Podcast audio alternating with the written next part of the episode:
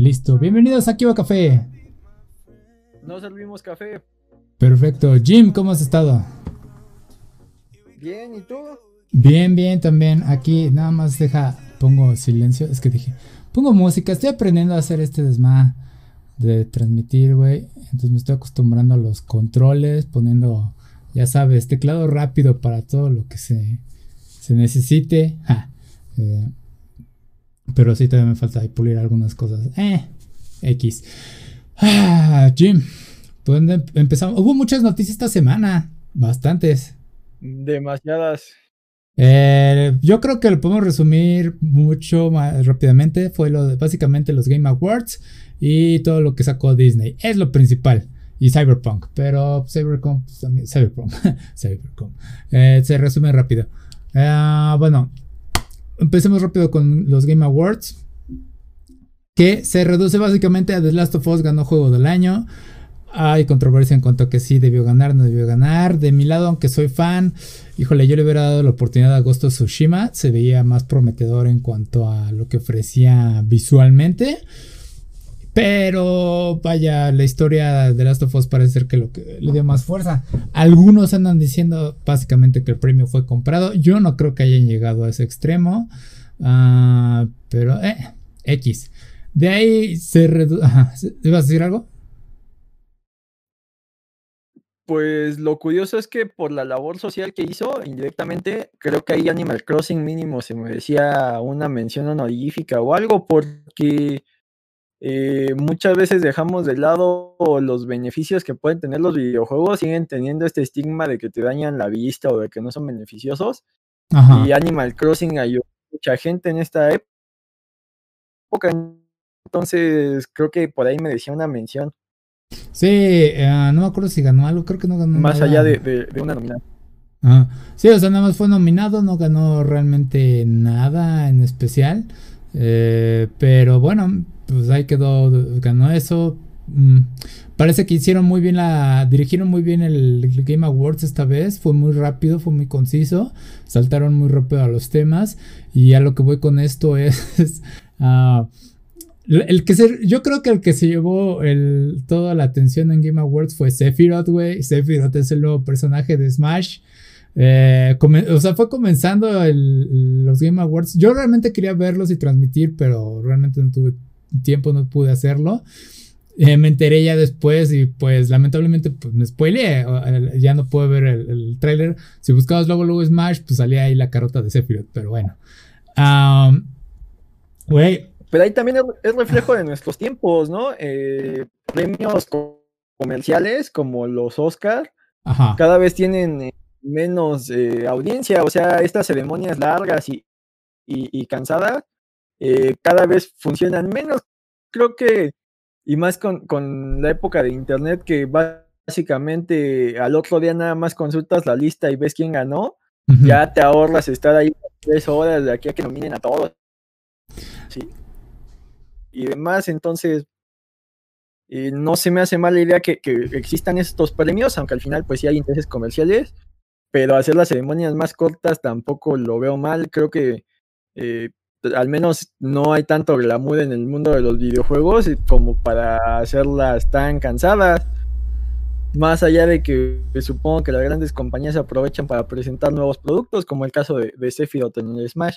Sí, eh, la verdad sí, o sea, se reduce mucho del tiempo ya después de que acaba la ceremonia, pero el chiste pues luego es estar ahí presente, entonces se prestó mucho el evento, sí lo elaboraron justamente para hacer el stream, eh, más enfocado al stream que otras ocasiones, porque pues, otras ocasiones está todo el público, atender, esperar a que suba el que va a dar el premio, etcétera, etcétera. Este, pero bueno, el chiste es, regresando con lo de, de Sephiroth, güey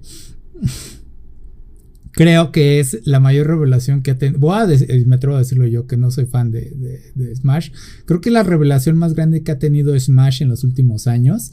Eh, especialmente con un tráiler tan bien elaborado. Un tráiler de revelación tan bien elaborado como no se ha visto antes. Eh, el último personaje que tuvimos fue Steve, güey. Fue algo raro de saltar a esto, pero wow. Ah, estoy sorprendido. Me he visto todos los videos de reacción. todos los videos de reacción que, me, he topado fácil como 15, 20. Y siempre ha sido como quiero ver esta, esta, este momento en que la gente se da cuenta de que es Sephiroth. Porque, güey, empieza con One Widget Angel. One Widget Angel. El tema de, de Sephiroth, güey, es, es, es, es reconocible por todos lados. Y digo, Ah, hubo personas quienes empezó el tema y se tardaron todavía en darse cuenta hasta que lo vieron en, físico. Y dije, güey, ¿cómo te diste cuenta desde el momento en que sonó la música? Entonces, wow. Estoy satisfecho con todo lo que vi el tráiler. ¿Algo que te haya llamado la atención del tráiler? Ah, está curiosa la, típica escena de Sephiroth atravesando a alguien con su espada y creo que Nintendo lo supo hacer muy bien para, para rendir homenaje a ese momento tan icónico y a la vez este pues no, no lastimar la imagen de, family friendly. Entonces eso fue una buena idea.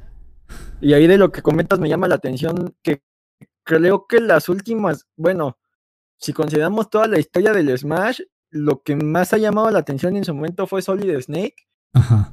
Porque no iba con el tono de, los juegos de, Nintendo, entonces en su momento sí, sí fue ahí algo muy llamativo. Sí, sí, sí. sí y a nivel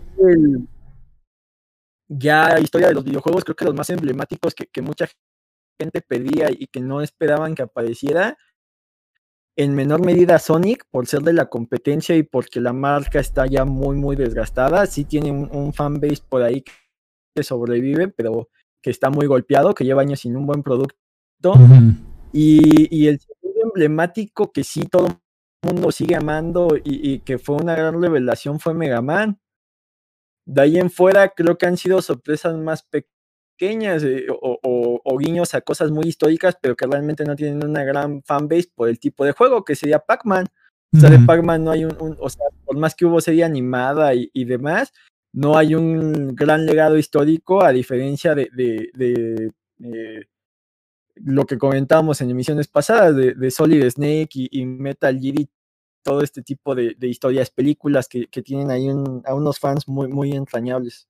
Ahora, a lo que voy yo con esto, ¿por qué Sephiroth para mí? Y, lo voy a explicar por qué creo que es la revelación más grande de Smash. Sephiroth es el villano, el villano de los videojuegos a nivel internacional, porque lo he visto, o sea, si hay un personaje que puede ser reconocido en Occidente y en Oriente, es Sephiroth, güey, ese no cabe duda. Eh, la otra, o sea, desde que tiene la música ya la están librando. Dos, el tráiler hace mucha alusión del, de Advent Children. Ajá, ¿ibas a decir? sigue, sigue. Ajá, entonces tenemos todo eso, eso en ese conjunto, eh, sumado a que es el espadachín. Eh, si tú te pones a revisar, Sephiroth en apariciones y que has podido usar en juego, solo me acuerdo de Dissidia y esto. Y en Dissidia eh, también tuvo su intro. Y cuando tú te pones a revisar la categoría de villanos que ha tenido Final Fantasy desde el 1 al 13 al 15, Sephiroth es uno de los. Es, solo hay dos personajes que usan. No, tres personajes que usan espadas. Y Sephiroth es el más reconocible. Garland es el primero, pero es como que X. Jekt es como que. Eh, de Final Fantasy X es medio acá, pero Sephiroth es icónico. Entonces, eh, llegar a este punto en el que ok, es un nuevo personaje, es otro personaje eh, de espadas, que es, la queja principal que ha habido en Smash, ¿no? Otra regulación con personaje de espadas, y ah, bueno, pero este es el personaje que usa espada, desde que es una espada ridículamente grande, que es de, su, prácticamente su altura. That's what este, she said. Exacto. Entonces, um, digo, saltamos ahí al tema de que ese, e, ese rango va a ser preocupante. Es luego, luego lo primero que pensé en cuanto al, juego. Eh, va a haber preocupación, va a haber problemas, va a haber quienes van a tener broncas con que Sephiroth tiene un alcance eh, eh, raro. yo diría que lo consideran como un personaje grande, nada más en, como si fuera nada más que la caja de para tocarlo a él va a estar medio raro el hitbox. Ah, quién sabe, es algo que se va, vamos a tener que estar viendo o estar al pendiente. Ah, digo, sigue continuando con esto, ¿por qué Sephiroth es tan importante? tomaron muchos, este, básicamente copiaron escenas de, de Advent Children. Entonces, Ah, ya desde ahí tienes una, cinemática increíble en cuanto a la batalla de Cloud Sephiroth en un juego de Smash que no se había visto como antes. Ah, sumado a que, volviendo a la entrada, cuando entra, la, entrada es este todos los personajes de Smash siendo vencidos por Galim, creo que se llama el, monstruo alado. Eh, está a punto de, vencerlos y sorprendentemente llega alguien y lo parte a la mitad. Y es Sephiroth. De un solo golpe venció al villano final del juego. Entonces eso es decir, güey, este personaje está por encima de todos los héroes e incluso los pocos villanos que hay dentro del juego. Entonces desde ahí estamos diciendo, esto es una fuerza mayor. Ah, te muestran cómo esquiva ataques, cómo hace counters attacks, este, cómo básicamente bloquea a Bayonetta, que fue una de las escenas que me encantó, güey. Dije, Güey, no había pensado en esto. Bayonetta contra Sephiroth. O sea, wow. Pero eso en el Smash va a estar genial. y luego la cerecita del pastel de que casi mata a Mario, güey. Fue de. ¿Eh? Todos saben, no, no iba a suceder. Entonces, cuando ves la escena es. No, güey. O sea, obviamente aquí no pasó eso. Porque ya lo han hecho antes. Bueno, cuando fue Mega Man con Ridley, lo atravesó Ridley a Mega Man. Creo que sí fue como medio canon. Y también lo atravesaron a este Mario Ridley con la cola. Y Luigi fue asesinado por la muerte en Castlevania. Ese sí fue literal, o sea, su alma se salió del cuerpo. Pero bueno, en cuanto a Sephiroth, es este. Bueno, es equipo Sephiroth le mostró Bueno, pero ahí. Ahí Luigi ya tiene esta relación con lo paranormal, ¿no? Que, has inventado Nintendo y, ha salido muy bien. Ajá. Ahí, ahí me llama la atención eh, tal cual la importancia creo que del Final 7 es que eh, es como que la entrada a la globalización ya de los videojuegos. Eh, había habido eh, RPGs de la misma franquicia de Final que, creo que hasta la numeración está equivocada. bueno, hay diferencia entre Oriente y Occidente, ¿no? De este lado, casi casi el 1 es el 4 allá y hubo un salto y unos se y detalles de ese estilo. Pero ya con estas consolas y, una apertura que ya no era como que Nintendo en la cima, y por ahí los raditos que tenían su Sega Genesis, ahora sí era Nintendo 64 y, y, muy común el, PlayStation, y por ahí algún perdido con su Dreamcast que no llegó a ningún lado. Entonces, eh, y más que fue la gran ruptura de Square Enix con Nintendo, eh, también ese mensaje está muy interesante. Sí, sí, sí, sí. Eh, llega esta, otra consola y llega este juego que, hizo que, mucha gente que no estaba familiarizada con estos RPGs y más allá de eso que fue creo que el primer juego que, capitalizó la historia a un nivel de drama eh, digno de una película. Entonces creo que es un tributo merecido porque mucho del peso de, Final Fantasy VII eh, Sephiroth. O sea, el diseño y, demás, y, que como tal fuera un, villano revelación, porque por ahí había un gran mal y, la historia te va enredando, y era un personaje que aparecía y a veces te ayudaba y a veces interactuaba con Cloud, y cuando eh, da el giro de, acontecimientos y, ya sin hacer más spoilers, por si alguien lo va a jugar en algún momento, eh, se acaba revelando como el gran mal, y eso ya como que todos lo, saben. Eh, creo que sí es un personaje importante y, más allá de, del fanatismo que tienen algunos por esta franquicia, eh, tanto él como Cloud son los que han saltado más allá y para muestra, pues ahí tienes que en Kingdom Hearts también es de los personajes más este, importantes. Sí, y, aquí es, también, o sea, esa conexión de PlayStation 1 está muy bien. Sí, exactamente, esa volver Cloud obviamente fue presentado, pero fue antes, pero fue un recibimiento como, ok, está bien, ¿no? Sin embargo, nuevamente, es Sephiroth, es, es la imagen eh, más fuerte que pueda haber en cuanto a Final Fantasy. Ah, no, además, eh, Cloud llegó junto con otros, eh, y, otros que también son parte de la historia fundamental de videojuegos. O sea, no puedes hablar de la historia de los videojuegos sin hablar de Street Fighter y fue donde introdujeron a Ryu, que es el, el personaje emblemático de, los juegos. Y de ahí hay copias de Ryu infinidad. Sí, Sí, sí, sí, estoy de O sea, el momento en que fue lanzado Cloud fue como que eh, X de alguna forma. Se fue, fue opacado. Pero en este caso fue como. Esta fue la revelación. Nuevamente, un tráiler increíble. Este, Sephiroth. Güey, como dices, está también en Kingdom Hearts, marcó mucho ah, la historia. Ya lo que quiero saltar ahora con esto, toman la parte. Eh, eh, estaba, estaba pensando, güey, ¿qué tanto conozco yo a Sephiroth? ¿Realmente Sephiroth es un villano tan grande? Eh, considerándolo, no. He conocido peor, o sea, villanos que están mejor escritos que Sephiroth, porque básicamente Sephiroth es como que este. Eh, se cree el ser supremo que destruye la humanidad y quiere demostrar que es eh, el dueño del mundo. Básicamente, eso, es Sephiroth, para no hacer tanto spoiler. Ah, ¿Como, Donald Trump. Algo así, nada más que no tiene el cabello tan hermoso como este güey. este. Eh, entonces, ese es Sephiroth básicamente. Y he conocido eh, eh, villanos que están mejor escritos. Sin embargo, cada vez que yo pienso en Final Fantasy, en algo, en algo malvado, en, un villano, es siempre vuelvo a Sephiroth. Y esto es porque, como dice Sephiroth, nunca será una memoria. Y en mi, experiencia, o sea, trato de decir, güey, Sephiroth no me, no me importa tanto. Sin embargo, mi historia con Sephiroth ha sido, ah, en lo personal como gamer, ha sido extraña, entonces digo, güey, no no es cierto, es cierto, no puedo escapar de Sephiroth. Eh, lo jugué contra él en Final Fantasy VII, ok, le gané, ¿no?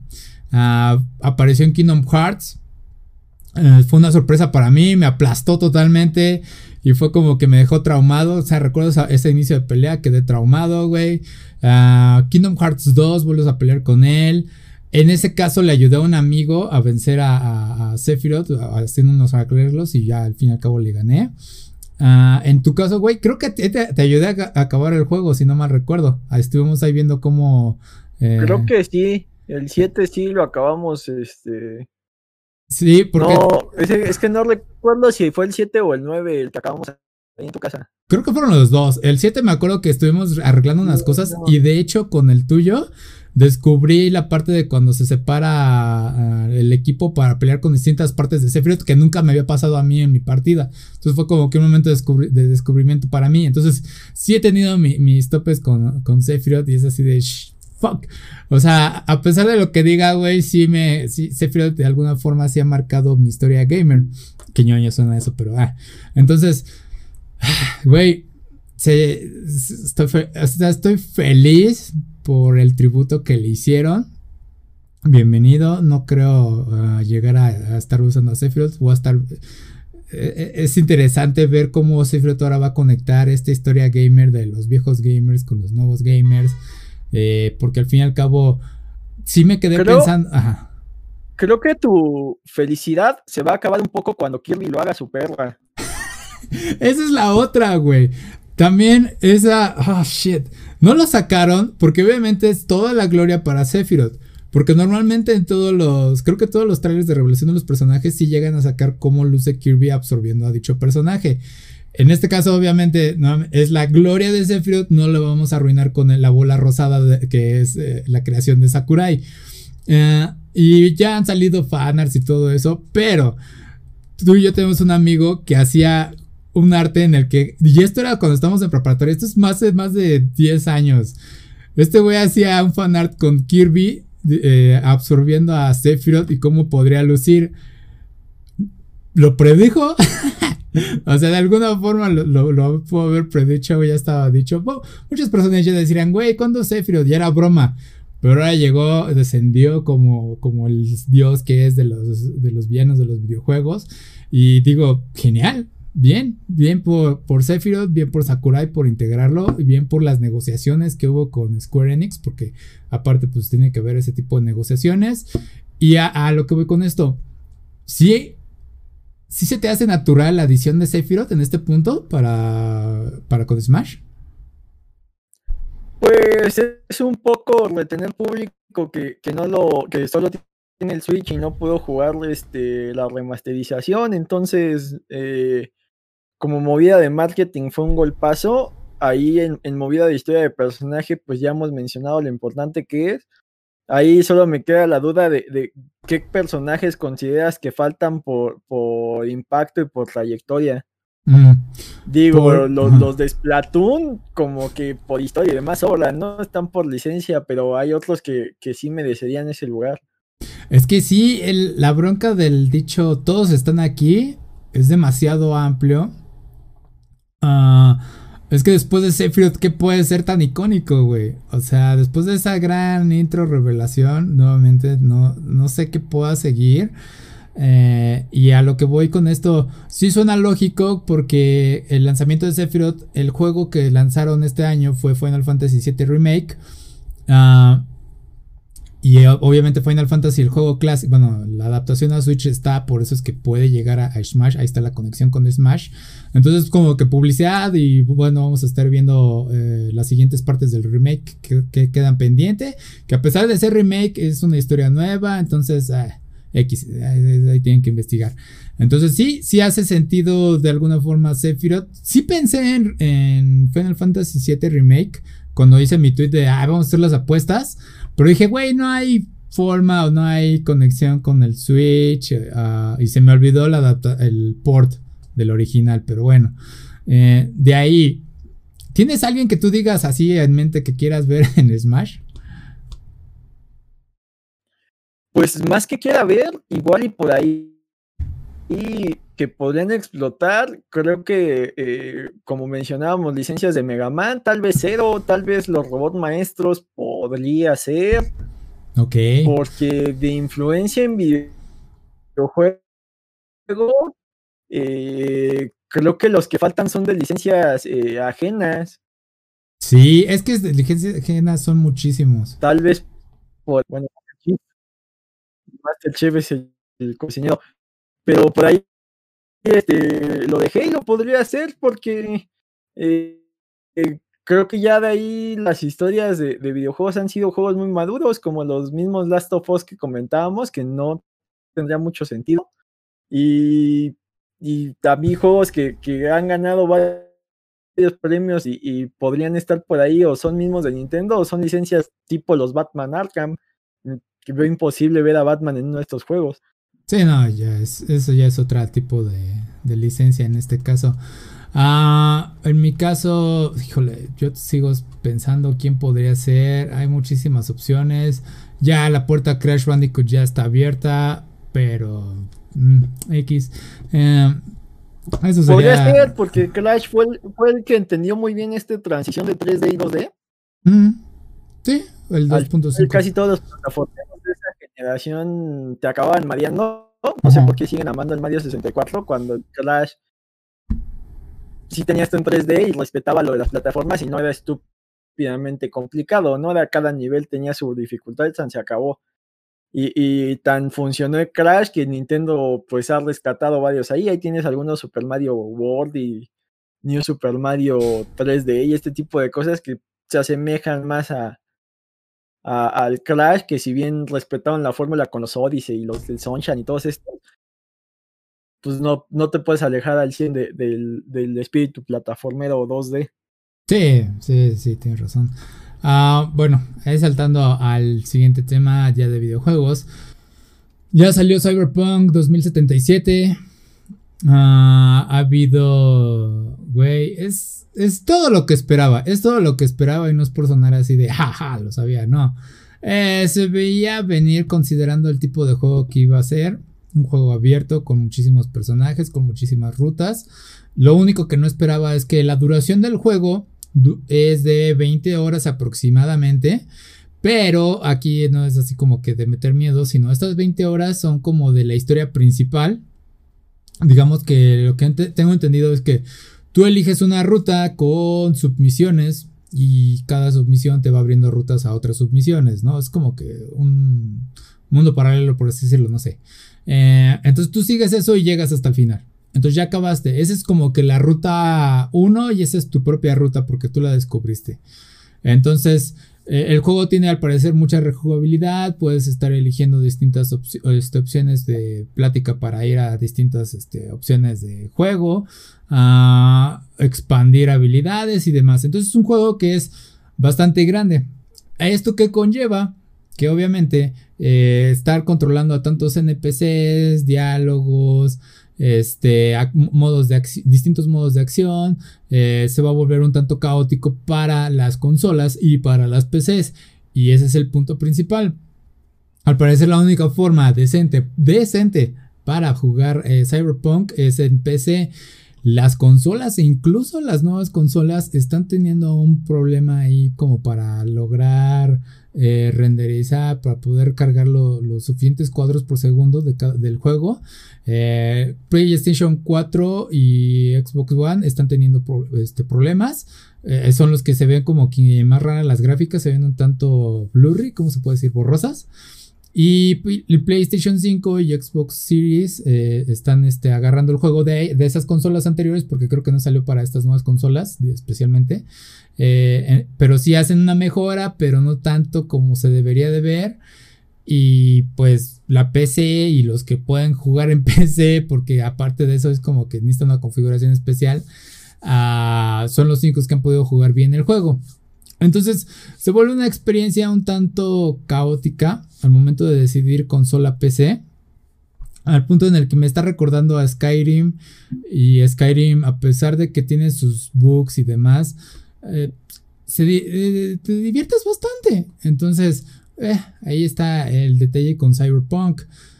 Digo, ¿te llama la atención a ti jugarlo? Con lo que va ahorita. Obviamente va a haber mejoras. No, porque es primera persona y porque es primera persona y ya con eso me pierdes. Esos juegos no me gustan mucho.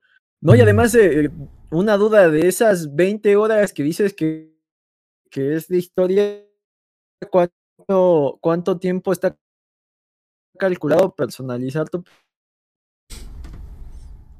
el personaje?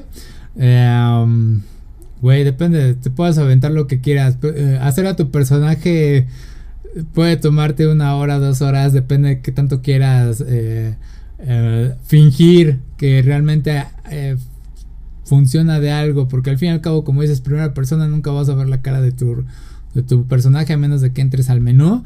Hay quienes han, han, este, han dicho que básicamente han hecho su personaje y como lo puedes ir vistiendo eh, dicen después de dos horas de juego, güey, me acabo de dar cuenta que mi personaje está desnudo y, en el menú de pausa y tengo que ponerle ropa. O sea, es como... Ah, eh, entonces, sí se puede... Está bien el modo de... ¿Tiene multijugador? Ah, no me acuerdo, güey. Eso sí, no, no, no, no. Yo digo que sí ha de tener. Yo creo que sí. No, no te. Es que no, no el caso que a menos que interactúes con otros una personalización tan profunda realmente si no DVD, ¿no? Pues debería, pero no te sabría decir bien en este caso.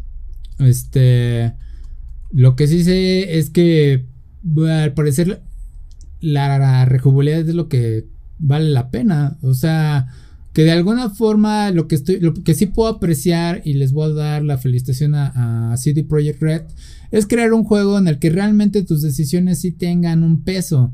Ya tiene muchísimo tiempo que, o más bien creo que, no, sí, ya tiene muchísimo tiempo que no hemos visto un juego en el que las decisiones del jugador afecten de alguna forma el entorno.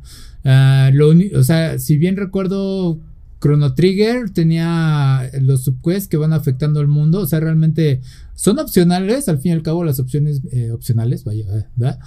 Este, pero sí ves cómo va afectando de alguna forma el mundo de, de Chrono Trigger, perdón. En este caso, eh, Cyberpunk decide tener múltiples rutas y va sellando algunas cosas porque tienes tres líneas opcionales, eh, tres inicios, por así decirlo. Es como que en el campo, como en la ciudad y como el empresario. Entonces tienes muchos aproximamientos. digo, está bien, porque considerando el fracaso que fue el final de Mass Effect 3, eh, en el que básicamente redujeron el final a distintos colores. Realmente no. o sea, Mass Effect siendo un juego en el que tenías un, compás de moralidad. Eh, al final realmente se vuelve algo cerrado en esos juegos. Y se, volvió algo cerrado y fue como que la crítica en su momento de decir, güey. Ah, ¿Para qué sirvió que yo tomara tantas opciones? ¿No? Entonces, ese fue el problema con Mass Effect. Y aquí Cyberpunk está como que diciendo, güey, nosotros estamos dando algo nuevo. Y es, ok, bienvenido.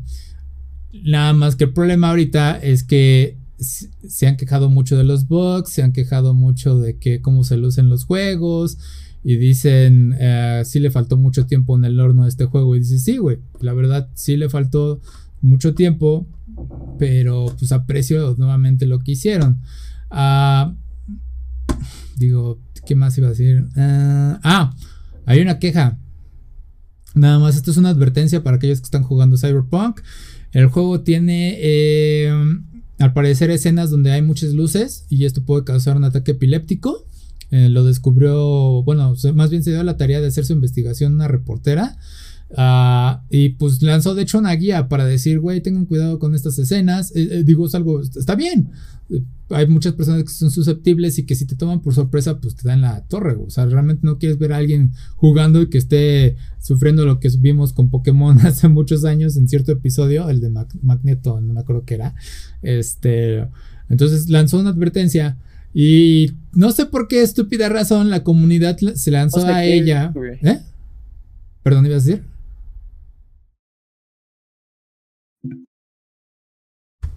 Que ese episodio del Pokémon Prisma, pero se me olvidó su nombre, Ah, el Porygon, sí, es cierto. Queda como un patito en forma de prisma.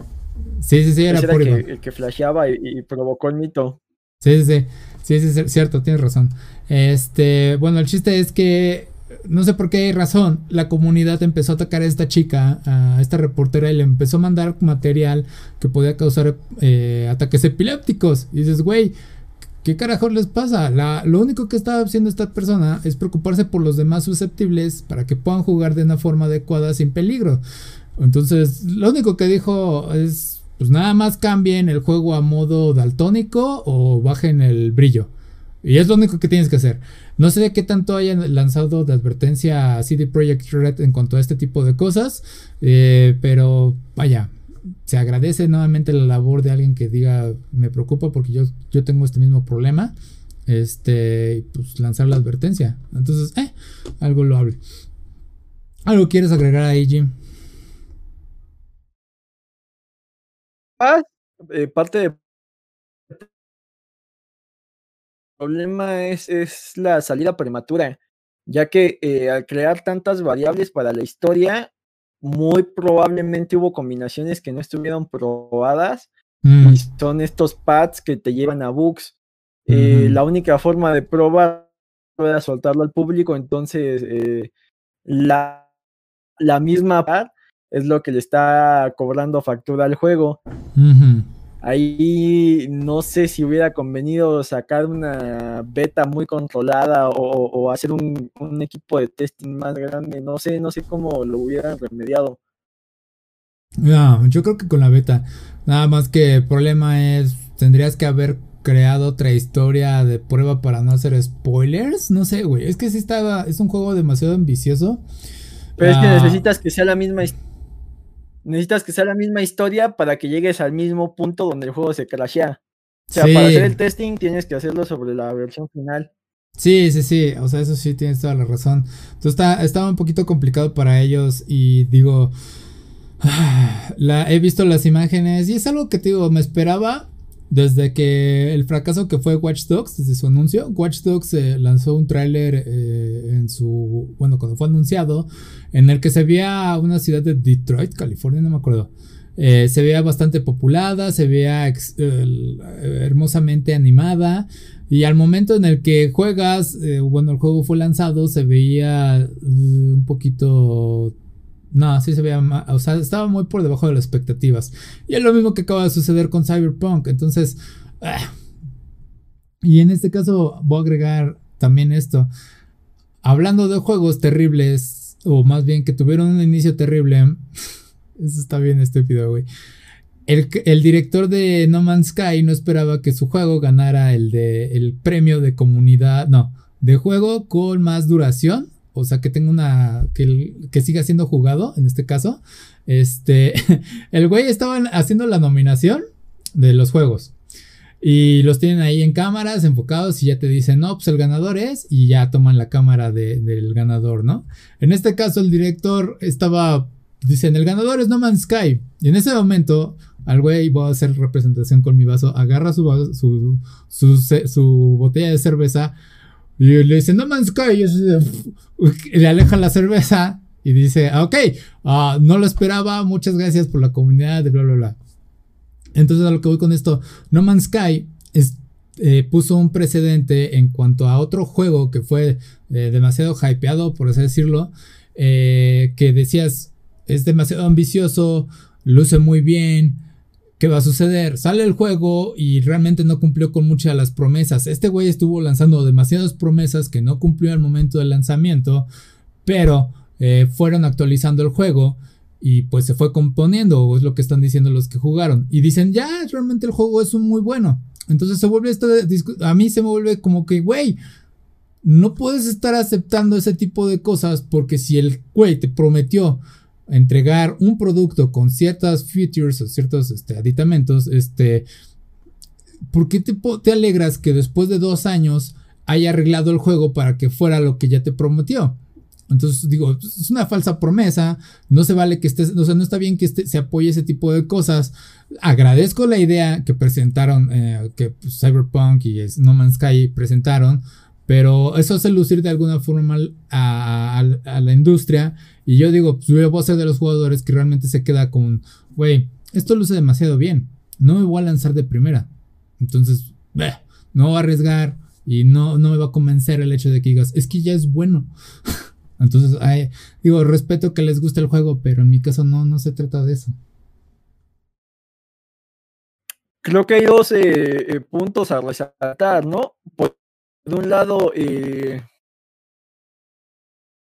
el mérito de, ver que sacaste un mal producto y tratar de componerlo y, y, con la ventaja que tienen los videojuegos de que se pueden actualizar en línea, eh, corregir bugs y mejorarlo. Por un lado, eh, eso está bien, pero cuando son bugs pequeños o, detalles pequeños sí, y, mejoras la experiencia del jugador, ya, eh, o sea, creo que está bien que, si sacaste un mal producto, digas, ¿sabes qué? Pues sí, alguien la regó, en alguna junta alguien la regó y esto salió, lo corregimos y bueno, recuperas parte de tu inversión pero como dices, eh, si acaba siendo la norma que, estén vendiendo betas y, ya en, un futuro tengas el juego completo, creo que eso eh, eh, no es válido.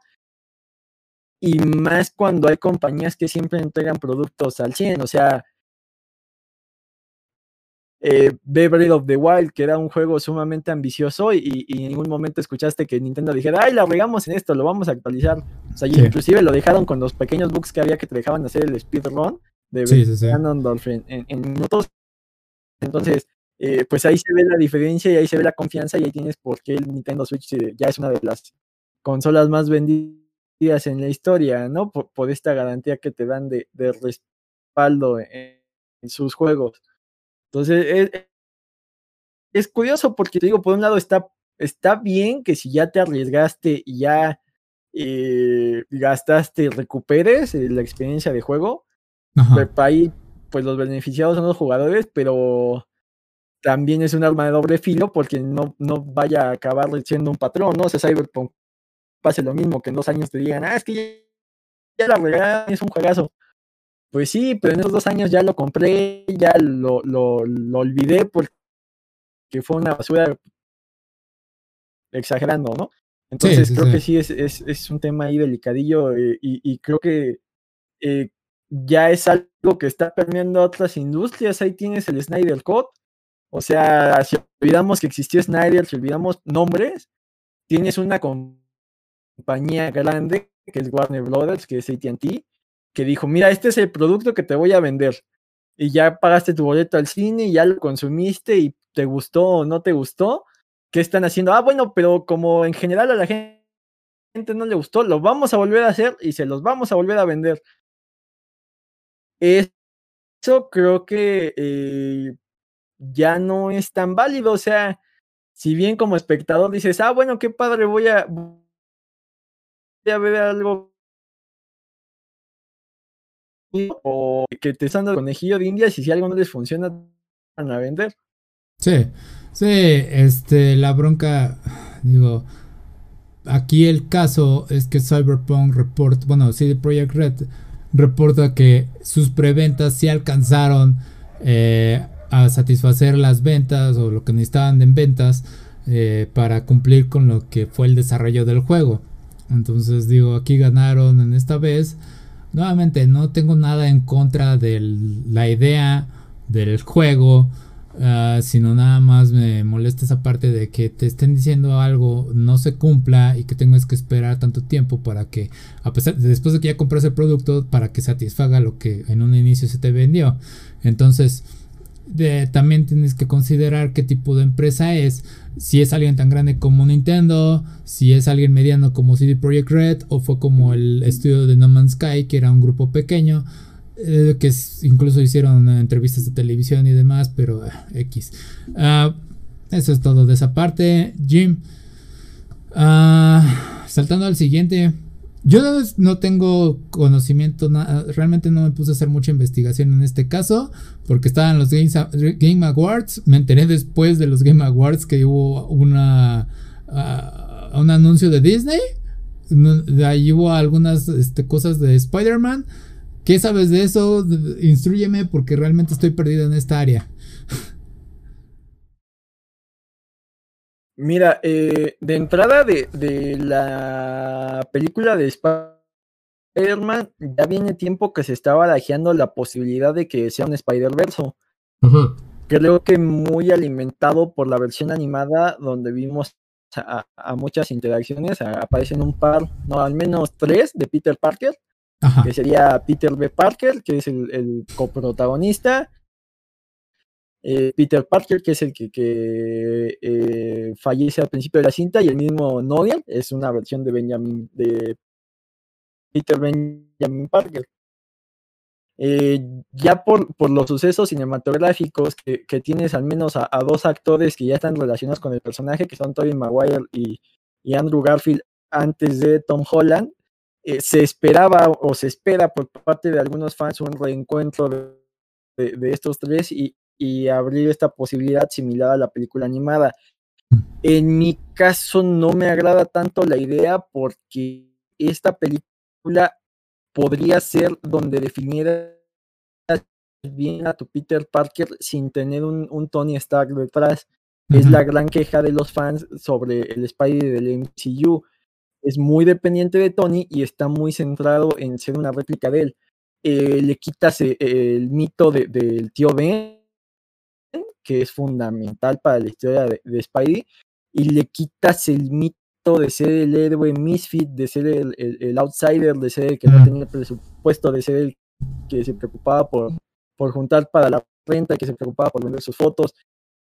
Y, y, eso era lo que lo hacía uno de los héroes más humanos. Entonces, al ser un héroe con todo el patrocinio, le quitas esa carga de, que por un lado tenga que ser Spider y cumplir con sus obligaciones y responsabilidades de héroe, y por otro lado ser Peter Parker y cumplir con sus obligaciones que todo mortal cumplimos. Eh, se han confirmado por ahí varios actores que van a aparecer. No sé si esto sea para crear hype en la cinta, si vayan a tener personajes realmente pesados o solo sean una especie de cameos. No sé cómo vayan a desarrollar la historia, pero a mí me hubiera gustado más ver que se desarrollara un poco más el, Peter Parker y no, no que esté ahí el fantasma del de, Maguire o el de Garfield encima. Entonces, eh, oficial, ha habido confirmación de, de, de actores de, películas anteriores, pero eh, no se ha dicho, ah, bueno, es que eh, Alfred Molina va a ser el Octopus del universo de, de Maguire, o sea, no hay nada confirmado tal cual, tal vez solo es un recast, así como el, JJ Jameson, o, no sé para dónde vaya a ir.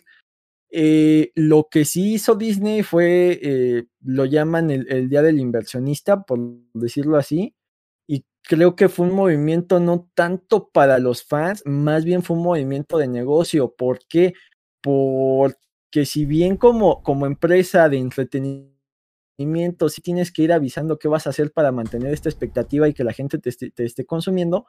También recordemos que económicamente eh, la principal fuente de ingresos de Disney son los parques, porque son tiendas enormes donde venden producto eh, Todo. a manos llenas. Entonces, que hayan estado cerradas y que ahora abrieran con menos capacidad significó un golpe para sus finanzas. Entonces, les surgía de esta muestra de autoridad y aparte mantener contentos a los fans que tal vez, eh, por un lado, los de Marvel tenían dudas porque ya había cerrado el arco de, Thor, del Capi, entonces, de Thor, de, Iron Man y del Capi, entonces había dudas de qué iba a pasar después. Y por otro lado, los fans de Star Wars que tenían este resquemor de que por un lado les diste de Mandalorian que está funcionando y por otro lado eh, la, la, la, última trilogía que, que, recibió críticas mixtas siendo eh, generoso con ella. Entonces, ¿qué haces? Eh, le muestras al fan de corazón, que es el que te consume, que es el que va a pagar la plataforma Disney Plus, es acabar de convencer a los que no la han comprado. O sea, sí puedes ver nuestros clásicos que tal vez hasta tengas en VHS y que ya ni ves, ¿no? Porque los viste mil veces de niño pero, ¿qué te parece si te doy una serie de, de Tano? ¿Qué te parece si, si te doy una, una eh, de Loki? ¿Qué te parece si te doy una de, de, WandaVision? Entonces, con esto, eh, pues mantienes al, público cautivo. Los que ya pagamos la anualidad de Disney Plus estamos satisfechos por lo que va a salir y los que estaban con dudas, pues tal vez se convenzan. Güey, este es Star Wars. y, este, ah y yo soy Disney. Pero, pero es que esto siempre ha sido, o sea, eh, no, no es nuevo. Revisa las novelas, revisa los juguetes, los mismos juguetes. O sea, Lucas lo hacía. Había figura de, de, la tía de Luke que lo cuidó en Tatooine. Tú de niño, ¿para qué quieres ese jodido juguete? Pero existía y se vendía y los coleccionistas lo buscaban. O sea, no, es nuevo. ¿No? Están aprovechando el universo de Star Wars y lo están haciendo crecer para lugares que nadie se esperaba. O sea, de Mandalorian ya están haciendo spin-offs de personajes nuevos, ni siquiera de los antiguos del mito. Eh, del mito nuevo de Disney va a haber serie de Cassian Andor que, que pinta para hacer una serie de, espías. Que, que, si bien estábamos muy acostumbrados a que Star Wars sea un mundo en guerra, pocas veces hay este tipo de guerra fría. O sea, era, era de las grandes batallas y, por ahí te enterabas que alguien se había robado los planos, pero no profundizaban. Eh, tiene ese proyecto que anunciaron con Patty Jenkins sobre los, los pilotos, que si bien eh, las naves han sido parte fundamental del mito de Star Wars, o sea, un X-Wing, el, halcón milenario son, son emblemas de, la cultura popular, se va a centrar al cine en los pilotos, porque eh, si bien la primera trilogía, la, trilogía original, eh, Han era el, piloto, eh, tan sobrepasó su popularidad que en el último enfrentamiento él no, él no tripula el halcón. O sea, es un personaje más en, tierra, lo cual no tiene sentido si es el piloto que logró recorrer la ruta que es el en 6 parsecs, ¿no? O sea... 12. tienes en las primeras a Anakin te dicen que es un buen piloto, pero más allá de la carrera de Potts hay pocas escenas donde demuestran que es un gran piloto.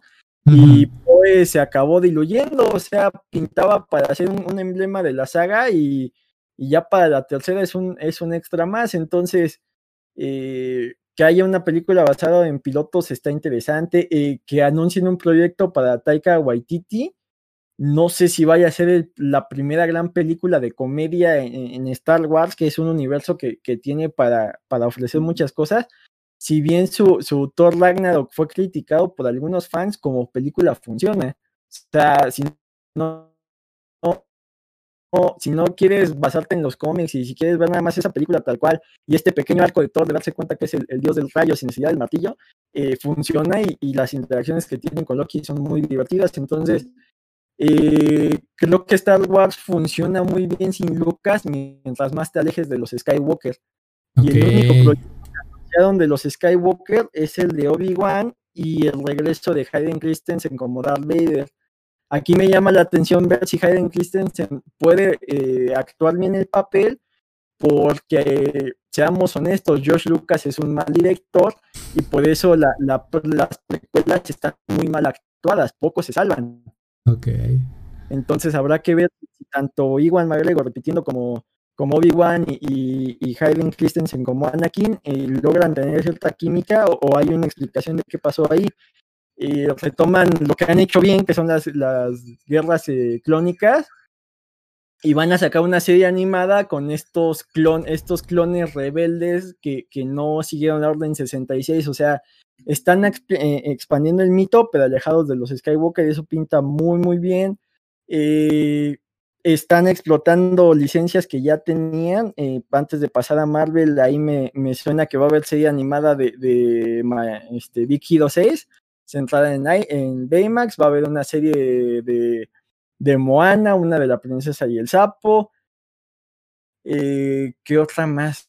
La de Boss, ¿no? La, de, Zootopia, o sea, lo de Boss Lightyear suena muy interesante porque en entrada cambian a Tim Allen, va a ser Chris Evans el que ve la voz y parece que va a ser una historia de origen del astronauta que hizo que existiera esta licencia. No sé cómo lo van a plantear, pinta interesante, no sé qué tan enfocada sea para niños o sea ya un regalo para los que crecimos con esta eh, eh, saga y ya somos adultos. Ahí, ahí no sé eh, cómo vaya a funcionar. Creo que va a haber una precuela de Rey León que no sé si se necesite. anunciaron el cast para La Sirenita, que ahí tenía cierta controversia. O sea, fuera de Star Wars y Marvel lanzaron cosas. Y a mí lo que más me llamó la atención fue que va a haber una serie de Los Patos con Emilio Esteves regresando como el estrenador Bombay. Ok. No, bueno, no, aparte de eso, pero ya pasando como a su gran apuesta, que, que son dos, que son este, Star Wars y, y, Marvel.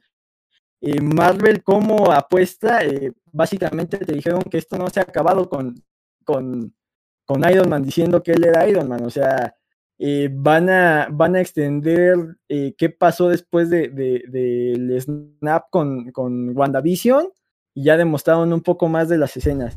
Te van a decir qué va a pasar con el legado del Capi, con, con Winter Soldier y, Falco, que eh, no es sorpresa para nadie, va a ser como una especie de body cop movie.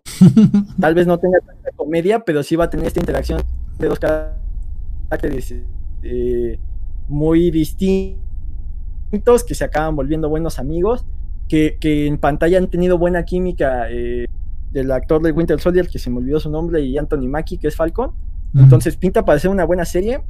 Se le están adelantando un poco a ese porque rumores que eh, iban a hacer algo similar con Hal Jordan y, No, creo que iban a hacer más Goy Garner y John Stewart, los linternas, que iban a hacer algo similar una especie de serie policíaca interespacial de dos tipos que no se caen bien y se vuelven amigos.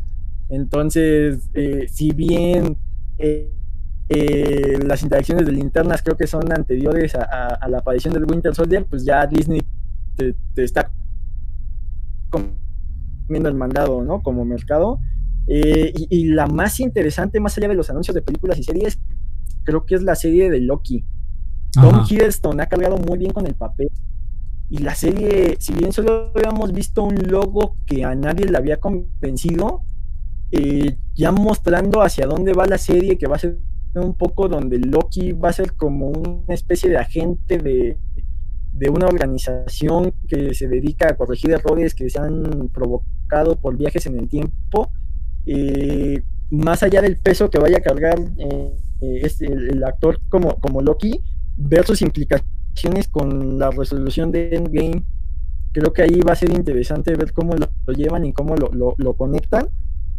Y aparte se ve que va a ser acción y un sinsentido y una locura. Y, va a tener como no sé qué tanta oportunidad de ser como estas series de Quantum Leap o, o este tipo de series donde cada tiene un problema, pero había veces que el problema era un drama romántico, a veces queda una tiene para comedia, drama, acción, entonces va a estar muy, muy interesante y, creo que era como que la apuesta que no habían vendido y fue la que, se robó los anuncios.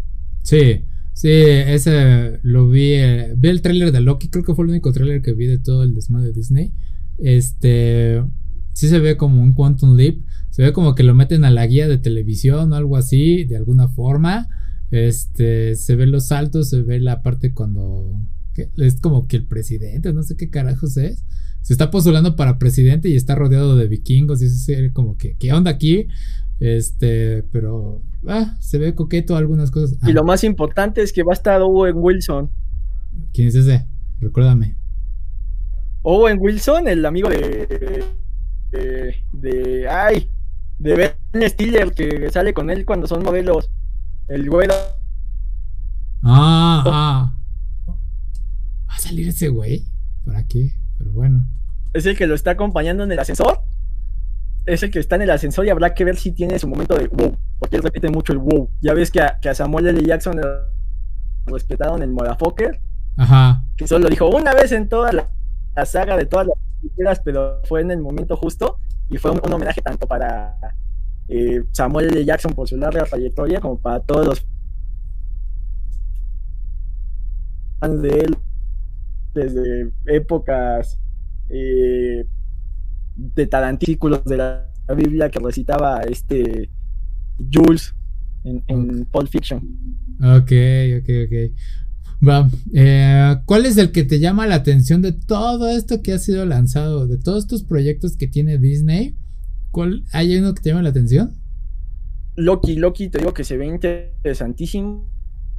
Y, y WandaVision creo que el segundo tráiler le hace más mal que bien, en mi opinión, porque en el primero eh, tenías esta idea como, de drama de terror, de que drama psicológico donde Vision no sabía qué estaba pasando y le decían que él ya estaba muerto, estaban como atrapados en, estos sitcoms, entonces eh, se veía así como del estilo eh, Alfred Hitchcock con una historia de Stephen King, entonces el drama de ver qué estaba pasando con la realidad pintaba muy interesante y que ahora ya veas camiones y, atisbos de, acción, creo que afecta con la expectativa, pero vamos, estamos a un mes de que se estrene. Eh, lo que más me llama la atención fue, la serie de Loki y Secret Invasion como tal, sería interesante volver a ver a, Nick Fury eh, eh, en acción, pero no sé cómo lo lleven, que puede ser algo similar a lo que es Civil War, si bien como película funciona, como adaptación no tanto, porque Civil War es un evento muy, muy grande comparado con lo que fue en el cine, y acá Secret Invasion igual no creo que eh, si no tienes a, los personajes que, que dejaste ir luego de, de Endgame, va a ser complicado hacer una, una Secret Invasion, a menos que sea un Ramón ahí de espionaje muy, muy loco, tipo Misión Imposible, con giros y, dudas y traiciones y, este tipo de cosas que no van tanto del lado de los héroes y las grandes peleas, más bien a las grandes intrigas. Si lo, si lo manejan de ese lado, puede ser la serie que Agentes de Shield no fue. Ok, ok, ok, ok. Va, muy bien, Jim. Pues ya para terminar, Jim, ¿dónde te pueden encontrar?